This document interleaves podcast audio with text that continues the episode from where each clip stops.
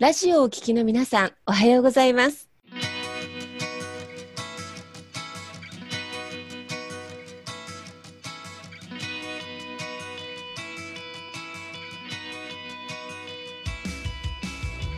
FM 那覇より毎週日曜日9時30分からお届けしております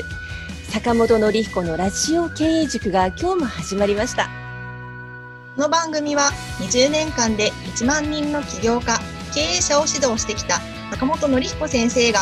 あなたの経営に役立つヒントや最新の情報をお届けする番組です。坂本典彦のラジオ経営塾。今日も最後までお楽しみください。今日も始まりました坂本典彦のラジオ経営塾。パーソナリティは私中田民子と根葉智美がご一緒させていただきます、えーでは坂本先生根葉さん今日もどうぞよろしくお願いいたしますよろしくお願いします。はい、えー本日もリモートでおつなぎしてますが、根葉さん、久しぶりにね、あの、お聞きになってらっしゃる方から、ちょっとご質問を受けたということで、ご案内してもらってもよろしいですか、はい、ありがとうございます。今回いただいたご質問がですね、スタートアップの方からのご質問でして、ええ初めての起業なんですけど、はい融資を受けたいんですが、どうしたら良いですかということでご質問をいただいております。ああ、初めての企業で融資、ね、ありますよね。坂本先生、どうぞよろしくお願いします。はい、ありがとうございます。そうですね。ね初めて独立されてですね、銀行から融資を借りるというね、方、あの、まあ、いらっしゃると思うんですけれども、で、まあね、あの、今、ま、コロナのね、あの時期でもあるんで、まあ、すでにね、コロナのね、融資とかでお借りしたとかっていう方もいらっしゃると思いますけれども、まあ、なかなかね、最初、まあ、銀行行けばいいのか、どこに行けばいいのかっていうのが分かんなかったりとかしますので、まあ、その辺のちょっと流れをね、お話ししたいなっていうふうに思います。で、まあ、最初ね、まあ、融資、あの、借りたいなと思った時は、まあ、銀行選択肢としては銀行、地元の銀行さんか、まあ、あと信用金庫さんですね。はい。に行かれるか。あとは、まあ、ここは結構まあ民間の金融機関なんですけれども、もう一つ、えー国民生活金融高校という、えーところがありまして、まあ国民政策金融高校か、政策金融高校ですね、うんというところがありまして、で、そこは、えっ、と、まあ、国が、まあ、やってるね、金融機関で、まあ、そういうね、創業時の資金であったりとか、えー融資をね、あの、してくれるという形で、で結構最初、まあ、お金借りるときは、この、まあ、民間の銀行と政策金融高校ですね、ここの、まあ、二つが多分選択肢になるかなと思います。で、僕最初お勧めしてるのは、まあ、両方からね、まあ、あの、お金借りられると一番理想かなっていうふうに思います、最初。はいええはい。で、で、銀行からお金借りるって、あの、これ借りられるときに借りといた方がよくてですね、ええ銀行って、あの、一番最初にお金借りるのが一番大変なんですね。あの、要はね、よく、銀行側からしても、なんかよくわからない人に最初お金貸さないといけないってやっぱ怖いじゃないですか。ええええだから、いろんなことを、その会社のこととか事業のこといっぱい調べないといけないわけですね。ええなので、最初ってすごく時間かかっちゃうんですけれども、でも一度でも取引をしてると、えっ、と、融資の取引ですね。融資の取引してると、あ、ここってこんな会社だなっていうのはなんとなく分かってますんで、うんじゃあ、えっ、と、次もまたお金貸そうかなっていうのもすぐ貸したりとかでできるので、なんで、自分で起業すると、この取引実績を作っておくっていうのってすごく大事になるんですよね。うんだから、取引実績。はい。そう、そうなんです。要は、その銀行と取引してる、特に、えっ、と、普通預金の口座を開いただけだと、これ取引実績ってあんまり言わないんですが、融資の取引ですね、をするっていうところ。はい。これが、まあ、非常に大事になってきまして、なんで、まあ、最初はね、あの、もし借りられるんであれば、まあ、最初から、まあ、そういう銀行さんに当たって、でそこでで、ちゃんと返済をしておくっていう実績を見せておくと、銀行としても安心が、安心になるんですね。はい、うんあこの人はお金貸してもちゃんと返ってくる人だっていうのが取引実績見たら分かりますんで、なんで、まあ、次からも融資がしやすくなるので、なので、あの起業した方はね、こういう銀行さんとのお付き合いというか、お取引、ここをしっかりしておくっていうのがまずすごく大事になるかなっていうところですかね。うん。これはまあ銀行さんでも、いわゆる公庫さんでも同じですか、一緒ですね。はい。なので、どっちも最初はやっぱり手続きがすごく大変なので、うん、最初に、まずは取引の、えー経験というか実績を作っておくっていうのはすごく大事かなというところですね。なるほど。まあ最初創業資金っていう形になると思うんですけど、はでも今、根葉さんね、さっきご質問をね、いただいてるってことだったんですが、そもそもいくらを借りれば借り入れをすればいいかとか、うんそもそも何を準備すればいいかとか、ね、どうやっていけばいいのかって結構不安ってありそうですよね。うん、あると思います。どうやって返済していこうとか。ね。うんそうですね。なんでね、まずね、その借り入れできる金額っていうのが、どの資金で借りるかにもよるんですけど、大きく分けて設備資金っていうのと、うん運転資金っていうのがあるんですね。はいはい。で、設備資金っていうのは、まあ、建物だったり、例えば、えーまあ、わかりやすいのは飲食店とか出すときですね。えええーね、あの、敷金、礼金だったりとか、うん。あと内装費だったり、あとなんか最初の原材料費、ね、食材の調達費用だったり、まあ何ヶ月分かの人件費だったりみたいな、うん。まあそういったのをまとめて、まあ借り入れするみたいな感じですね。で、うん。これを借り入れして、でそこからそれを、えーまあ5年とか7年とか、まあ10年とかで返していくみたいな、まあそういう計画になってくるっていう形なので、なので、そういう設備資金の場合は、まずは、ちゃんとその見積もりですね。どれぐらいお店を出すのに、どれぐらい費用かかるのかっていうところですね。ここをちゃんと自分たちで見積もる必要があります。で、で、それが、あとちゃんと、例えばこれ500万最初借りたとしたら、その500万をちゃんと何年で返せるのかっていうのを自分たちで計画を作んないといけないですね。事業計画っていうものを。はい。なんで、最初ここの計画をちゃんと作っていくっていうことが、まあ銀行から借り入れするときに、まあすごく大事になってくるというところですね。うん。で、これはお金借りる上でもすごく、事業計画ってお金借りる上でもすごく大事なんですけれども、あの、自分の身を守るっていうところでもすごく大事になります。うんうんはい。要は、ちゃんとね、あの、返す当てがないのに借りちゃうと、うんこれは自分の身を滅ぼしますから、うんで、どういうふうな返すね、計画になってるのかっていうところを自分でもちゃんと認識して、まあ、それに向かってね、活動していくっていうところがあるので、はい。うんで、まずは最初必要になってくるその事業計画っていうものが必要になるかなっていうところですかね。これはまあ運転資金でも同様ですね、先生。そうですね。で、うん運転資金の場合は、基本的には、えっ、と、もうすでに商売が始まってる場合が基本になるんですけど、大ええ体、まあ、月賞の2ヶ月分ぐらいってよく言われるんですよね。うんうん運転資金の場合は、月の売り上げの2ヶ月分ぐらいが、まあ、大体借り入れられる金額って形なので、ううんん。まあ、だからこれがね、まあ、事業がまだ始まってない段階でね、どこまで借りられるかっていうのは、まあ、あるんですけれども、うんはい。うんまあ、そういった形で借り入れをしていくという形ですね。はい。なるほどね。なんかこの、まあ、銀行さんとか公庫さんの方に初めて行くときに準備していくものっていうのは、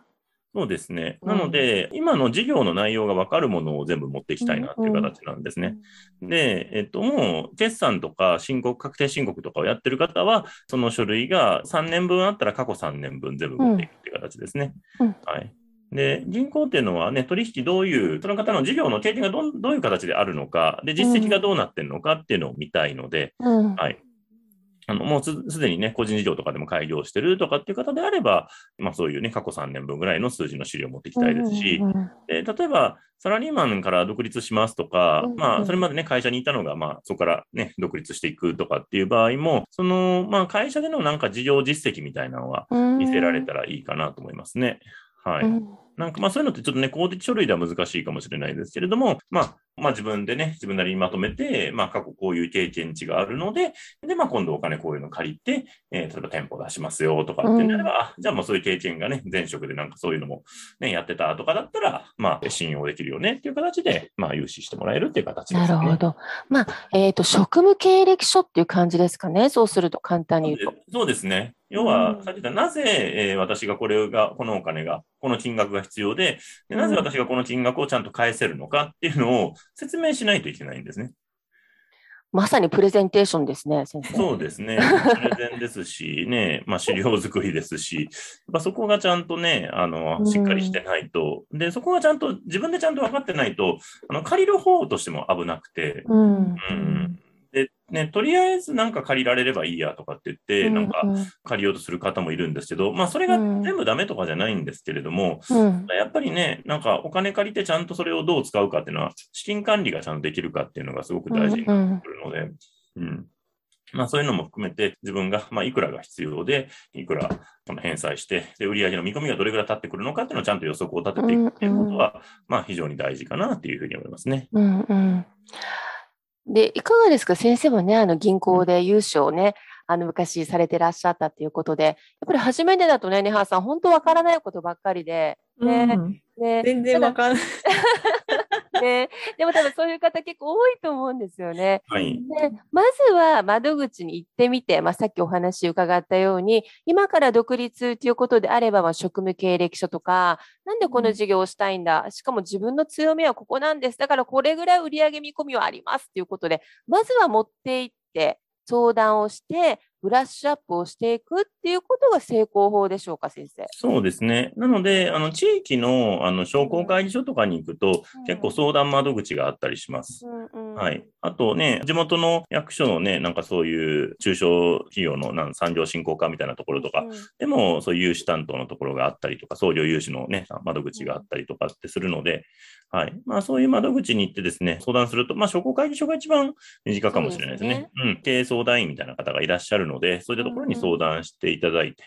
で、こういう授業をややろうと思ってますっていうので、うんうん。で、そうですね。なんか、あの、説明資料みたいなのをあの作っていって、で、数字もね、大体、えー最初これぐらいの資金が必要で、うんうんまあ、3年ぐらいの事業の見込みがこんな感じですって言って、それでね一応返していく予定ですっていうのを、まあ、ちゃんと説明できるようになってるかどうかが大事かなというところですかなね。るほど。そうすると、いきなり金融機関さん、そして高校さん、あ仕切り高い、壁が厚いっていう場合は、まあ、あの、その、えお住まいのところの商工会議所さんやまあ団体さんへのまず融資の相談に行かれるのもいいかもしれないっていうことですかね。そうですね。あの、政策金融高校も、あの、基本政策金融高校ってそのスタートアップの支援なので、ええ。あの、ね、創業の支援ですから、あうん。の、そこも多分そういう融資の、そういう相談会みたいなのやったりとかすると思います。うんで、民間の銀行が、あの、あんまり、そうん。の、創業時の人ってそんなにお金貸したい感じじゃないので、そうですよね、きっと。うん。あの、実績作ってから来てくださいって言われる可能性があるので、ええだから民間の銀行は商工会議所か、ええとかで行って最初相談して、うん、あの、その辺の書き方とかを教えてもらってですね、はい、されると非常にいいのかなというふうに思いますね。うんうんうん。さん、なんかすごくいいご質問のね、今日カードでしたけど、ニハさんの中でもうん。理解が済みましたか？そうですね。あの、そんなところあったんだっていう、そもそも知らないっていう。そう どこ行ったらいいのかって、本当その通りで、あうん、商工会議所に相談できるとこあるんだって今聞きながうんうんうんらひっそり思ってました。ああ、一人思ってたんですね。あの、きっとその気づきがね、意外と聞けないんですよね、こういうことってね。そうですね。確なんで、うんね。なんで、まあ、その辺でね、なんか相談してもらえるといいのかなというところと、で、あと、結構、その創業時は、結構、なんか優遇、金利の、えっ、と、減免って言って、まあ、金利が安くなったり、割引してくれたりとかって、結構優遇制度があったりとかするので、地元の市区町村ですね、の、ねあの、ホームページとか調べて、なんか、なんとか市、有市とかで調べたら、結構地元の、えー自治体のページとかが出てくるんですね。うんでそこで、なんかある条件満たしたら、えー金利がもう、そういう場所によってはもう免除されますよみたいなのもあったりもするので、なんかそういうのを活用すると、結構融資が、まあ、通りやすかったりもするので、うん、なんか最初は結構あんまりそんなに金利負担なしでね、お金借りられたりすると思いますんで、うんあの、そういうのはまあしっかり活用しながらね、まあ、融資の相談されるといいかなと思いますね。なるほど。まあ、あの、その登記とかね、スタートアップされようとする地域の、によっても、まあ、商工会さんとか出してるサービスやその辺の、まあ、減免とかね、違うということで、まずは検索をして、そこのホームページ覗いてみるのも大事ですね。そうですね。創業融資で調べて、創業融資で地元の自治体の名前ですね、入れたらうん多分、あの、いろんな情報出てくると思うので、でうん。で、ただ、あと、ちょっと注意したいのが、あの、はい。その融資のですね、あの、まあ、コンサルタントとかっていう方がいらっしゃったりとか、うん。業者さんがいたりするんですけど、まあ、そこがね、結構手数料がね、結構高い時があるから、あの、そこは要注意かなと思いますね。ああ、なるほど。まずはでも、その商工会議所さんとか商工会さんって、あの地元のね、あの起業家を応援するって体制なので、うんまずはそこを覗いてみるのが一番安全策ですね、そうすると。そうですね。はい、ええで、そこだったらね、基本お金かからず教えてくれるので、で、最初ね、その辺はちょっと慣れないと思うんですけど、ちょっと練習と思ってね、その辺もされるといいのかなと思います。であで、創業時って何事もやっぱり自分でまず一度やってみるっていうのがすごく大事で、えうんええ。あの人に頼んじゃうとね、まあ、あうん。の、頼めば大体ね、例えば会社の設立とかも頼んでできたりもするんあ。ですけれども、うんうんまずはね、自分で、ね、会社設立もね、法務局行ったら自分で教え、ね、あの教えてもらいながらね、会社作れたりとかもするので、そう、だから、あの、そういうのを自分でまず一度やってみるっていうのもいいのかなっていうふうに思います。うんでそういう経験なんかね、積んできて、世の中の、あ、こういう世の中ってこういうルールなんだなっていうのがうん。結構分かってきますので、うん。はい。で、それを勉強していった方が、まあ、将来的にね、自分でまたね、次、融資借りないといけないとか、なんか補助金申請しないといけないとかっていう時も、まあ、自分である程度ね、取り組みできたりとかってする場合が結構あるので、うんうん。うん、そこをやっていかれるといいかなとは思いますね。うん。まずはこうね行政さんしっかりね リサーチしながらまずは打っていくところですね。そうですね。ねで、結構、あの、え向こうもね、特に創業時のところとかえは、あの応援したいっていう思いが強いですから、うんあの相談すると結構親切に教えてくれたりとかする場合がありますので、うん、ここわからないんでっていう形で聞いたら多分大体教えてくれたりとかね、あのしたりするので、やってみたらいいかなと思いますね。ぜひぜひ。で、今の、今日のね、今回のご相談は、まあ、あの、これからスタートアップってことなので、まあ、銀行さんの場合はね、あの、最初の信頼で、ちょっとハードルが高い部分は、まあ、行政の、あの、それこそ商工会議所さんとかね、ご相談行かれた上で、高校さんの流れっていうのが一番安心っていうことで大丈夫ですかね、そうそうですね。はい。うんまあ、高校に行って、で、あとはそうですね、あの民間の銀行さんとかにもね、相談に行かれるといいかなとは思いますね。なるほど。例えばそこに持っていく事業計画、うん。ねどうやって書けばいいの？とかね、うんうん。フォーマットもね、なんかインターネットではいろいろあるんだけれども、実際どうすればいいの？なんていうことももしかしたらあるかもしれないですよね、先生。そうですね。あの、まあ、フォーマットはね、事業計画書、フォーマットで調べたら、結構、ホームページでね、無料でダウンロードできるものいっぱいあったりするので、それベースに作っていただいてもいいでしょうし、で、あとさっき言った、あの、ね、金融高校さんとかに行ったら、事業計画書、高校さん用のやつがあったりするんで、まあ、そういうのを書類をもらってきて書くとか、で、まあ、商工会議所行っても、あの、その商工会用のやつがありますから、まあ、それを、まあ、あの、書いていくって、埋めていくっていう形ですかね。うんうん。で、で、書き方わからないところはね、そこの担当の方に聞きながら、まあ、書いていくと、まあ、あの、大体埋まってくるかなという形ですから、はい。ね、書いていただけるといいかなと思いますね。これはちゃんと聞いちゃっていいんですね。あ、はい。もうどんどん聞いた方がいいと思います。あの、やっぱり聞かないとですね、みんなもう分かったもんだと思ってね、話が通ってきますから。ああ、確かに。なんか、ネハさん、今すごく納得されてらっしゃいましたね。あありますよね。なんか、あどうしよう、もう今更聞けないみたいになってきちゃって、話がどんどん進んでっちゃうみたいな。一番怖いかもしれない。うんだからね、あの、もう一番その大元のところに聞きに行くのがね、あの一番いいので、ね、役所だったらね、役所とかね、銀行だったら銀行に直接聞くのが一番いいので、で結構ね、なんか、ね、みんな変な聞き方しちゃうのがね、なんか、それをやったことある友達に聞いちゃったりするんですけど、友達も自分のはわかるけど、人のはわかんないとかってなるので、うん、もうその大元のね、商工会とか、そういう高校さんとかにね、聞いていくっていうのが、まあ一番早いかなと思いますので、うんそういう形でね、やっていかれるといいかなと思いますね。うん。ニャーさん、いかがですか？今のお話をお伺いになってみて。うん、なんか聞いちゃうってやっぱ大事なんだなっていうのを思ったし、あとはやっぱそのなんでこれが必要なのかって、その事業計画書もなんで必要なのかっていうのが、理由があってっていうのが、なんか腑に落ちたというか、必要っていう単語だけなんかこう分かってたけど、ちゃんと紐づいてなかったっていうところに、なんか気づいたっていう、この、この時間で気づかせてもらった。意外、一番パーソナリティのネハさんが学べた今回の回だったかもしれない。確かに。そうですね。ありがたい。ねでも資金繰りってね、やっぱり一番大事なハードルで、あの、それに取り組むことで、あの、実際の事業計画も結構クリアになってくる部分って結構あったりするのかななんて思いますが、先生。そうですね。なんで、うんやっぱ事業計画ね、あの、えー書くか書かないかって、やっぱすごく大きくて、あの、これ、中小企業庁がまとめた数字があって、ちょっとすみません、正確な数字を覚えてないんですけれど、はい。あの、事業計画を書いてる会社と書いてない会社だと、あの、倒産確率が明らかに違うんですよね。ええうん、で、やっぱ書いてない会社の方が倒産確率は高くて、うん。はい。要は、無計画でやってる会社は、それはそうなりますよねって話になってくるので、だから、経営者としてね、やっていくんであれば、やっぱりある程度計画は立てていく。まあ、計画なんで途中で当然数字ずれたりはするんですけれども、うん。うん。あの予測をちゃんと作って、で、それなりにね、その通りに行くかどうかっていうのは、見通し立てていくっていうのは非常に大事になってくるので、うん、あの、そういう融資の時とかね、あの、うんに合わせて作っていくっていうのは、自分自身の身を守るっていうところでも、まあ、非常に大事かなと思いますね。うん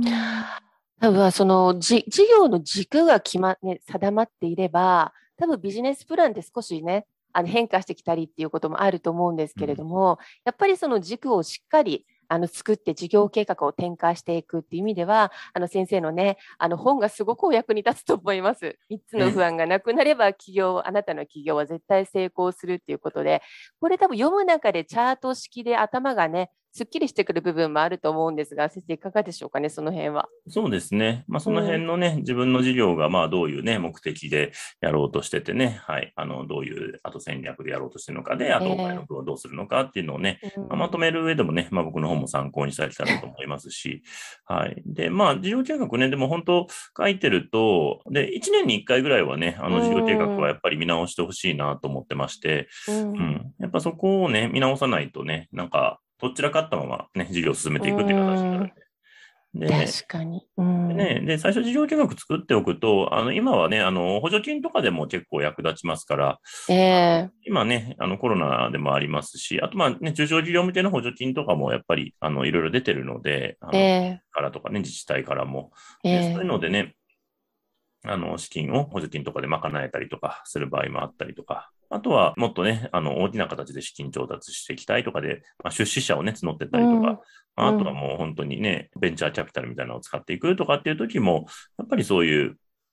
事業計画書っていうのはやっぱりあの必須になってくるので、うん、はい。まあそこをね、まあそういうのを作ってね、ちゃんと説明できるかどうかでね、あの会社を大きくできるかどうかまだ変わってくるので、えー、はい、まあこの辺はベースのスキルになってくるかなと思いますね。ありがとうございます。今日本当にね、いろいろ学ばさせていただきました。はい。後半少しあの、お知らせしたいことがあって、えっ、と、7月にあの、先生の講座が開催されました、えー、豊見城市、えー、株式会社この町デザインさんが発信している豊プラカレッジね、あのビジネスをされたいっていう方向けの、えー、情報発信をされていらっしゃいますが、えー、9月の26日日曜日1時から2時40分まで、えー、沖縄タイムズさんの、えー、地域社会課題解決型のクラウドファンディングをあの発信してます。リンクユーさんとコラボレーションで初めてのクラウドファンディング講座えー、なかなか聞けないクラファンの基礎からですね、学べる内容となっておりますので、東洋プーラーで、えー、検索をされて、ぜひご関心のある方、オンラインなので参加していただければと思います。はい。では今日学びのお時間でしたが、えー、坂本先生、ネハンさんどうもありがとうございました。ありがとうございました。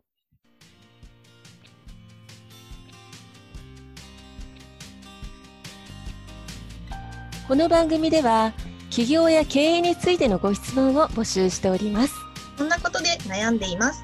こんな場合はどうしたらいいの？などなどご質問がありましたら、ぜひ番組宛に送ってくださいね。はい、えー、質問の宛先は立志財団のホームページよりお問い合わせの欄からご質問ください。えその時には、ラジオ経営塾についてとお書きください。また、ツイッターでも質問を受け付けております。ハッシュタグ、ラジオ経営塾をつけて投稿してくださいね。この番組は沖縄の起業家や経営者のビジネスの成功に役立つ内容をご紹介しております。また来週日曜日9時30分よりラジオ経営塾でお会いしましょう。皆様楽しい日曜日をお過ごしください。